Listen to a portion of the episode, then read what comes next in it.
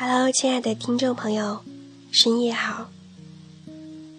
我最近发现了一件很有趣的事情：喜欢读书的人，他的阅读范围通常都不会很狭小；而喜欢研究科学的人，往往又具备着这样爱好读文学作品的习惯。搞文学创作或研究的。又会把读一点科学书籍当做广泛汲取知识的手段。就在文学艺术的范围之内，爱好诗歌和从事诗歌创作的人们，除了读诗，对散文、小说、戏剧以及童话、寓言等等，都会有一定的涉猎。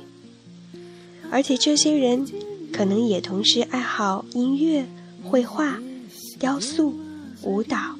以至于巫医百工，所以我渐渐发现，其实很多艺术形式都是有共通共鸣的地方的。而爱好这些美好的艺术作品的人，通常都是热爱生活、热爱生活之美的人。可能对于一件艺术作品，或者一首诗歌、一段音乐。我们可能并没有那么深刻的理解，但是我们就是喜欢去接近它，努力的靠近它，去感受它。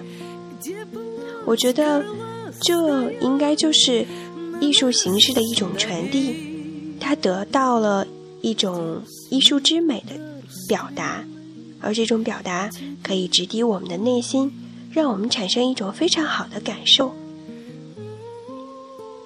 我自己认为。如果能够完成这样一个过程，那么这个艺术作品在某种程度上就行使了自己的使命，增加了自己的意义。我觉得这就是一个非常好的体验和过程。那今天我也同样想给大家分享一首诗歌。在分享这首诗歌之前，我曾经想写一点关于这首诗的赏析。但是后来反复读这首诗，包括查了大量的资料，我决定放弃这件事情，因为我想把这个感受的机会留给所有的听众朋友。我想每一个人在体会这首诗歌的时候，都会有不同的感受，包括会回忆起和自己相关的很多的故事。那这些都是我作为一个旁观者所不清楚的。所以我更想把这样一个深刻体会的时间留给听众自己。好，那接下来就让我们一起来欣赏一下这首美丽的诗歌，来自奥地利诗人里尔克的《在春天或者在梦里》。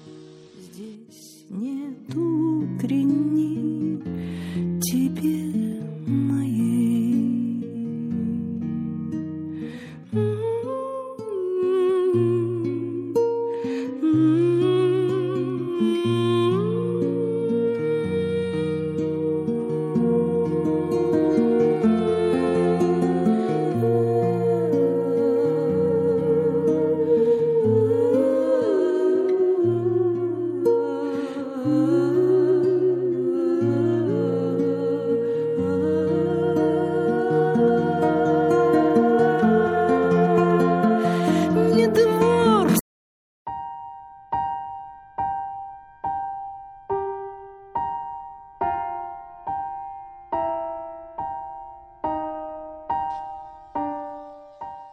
在春天，或者在梦里，里尔克。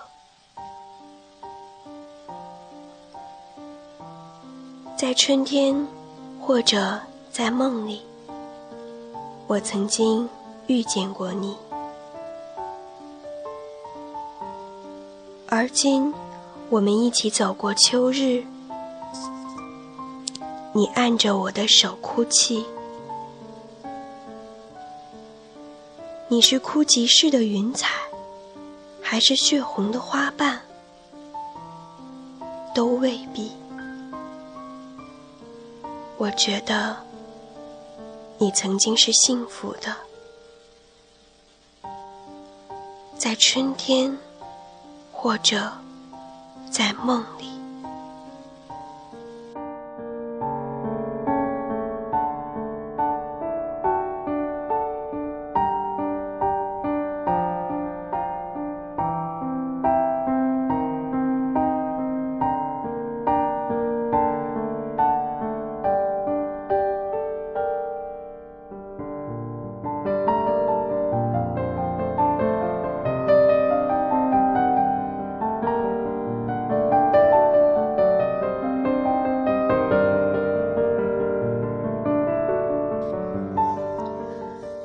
的一生总是在思索，总在用现代人的眼光观察和探究。对于纷繁复杂的万物万事，他分别用心灵的耳朵去听，用心灵的眼睛去看，然后用含蓄而严谨的艺术手法和形象化的凝练语言，将他深刻的、独到的感受书写出来。这首在春天或者在梦里也是一样。诗人并没有提及过多的感受，诗人只是相信，此时此刻，面对着云彩和花瓣哭泣的你，曾经也是幸福过的。而这种幸福，可能在春天，也可能在虚无缥缈的梦里。